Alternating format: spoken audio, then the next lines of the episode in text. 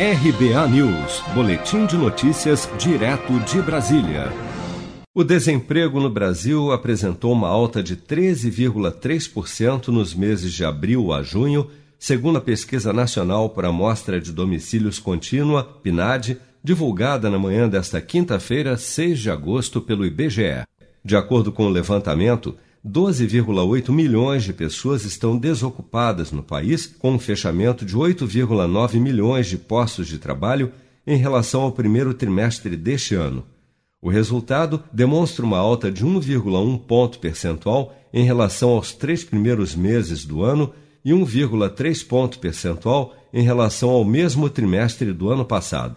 A analista do IBGE responsável pela pesquisa, Adriana Beringui, destaca que a redução da população ocupada no segundo trimestre se deu principalmente entre os trabalhadores informais. O crescimento da taxa de desocupação nesse segundo trimestre se deve principalmente é, à retração é, da ocupação, ou seja, é, milhões de pessoas, cerca de 8 milhões de pessoas perdem a, a ocupação no trimestre, é, fazendo com que a minha força de trabalho fique muito menor do que é, era no primeiro trimestre desse ano, como também em relação ao ano anterior.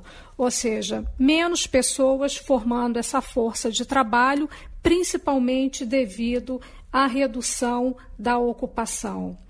A redução da população ocupada, ela foi fundamentalmente entre os trabalhadores informais, ou seja, de tudo que se reduziu de ocupação no segundo trimestre eh, no Brasil, 68% foi perda de trabalhador informal. Segundo o IBGE, o número de pessoas ocupadas demonstrou queda recorde em relação a março.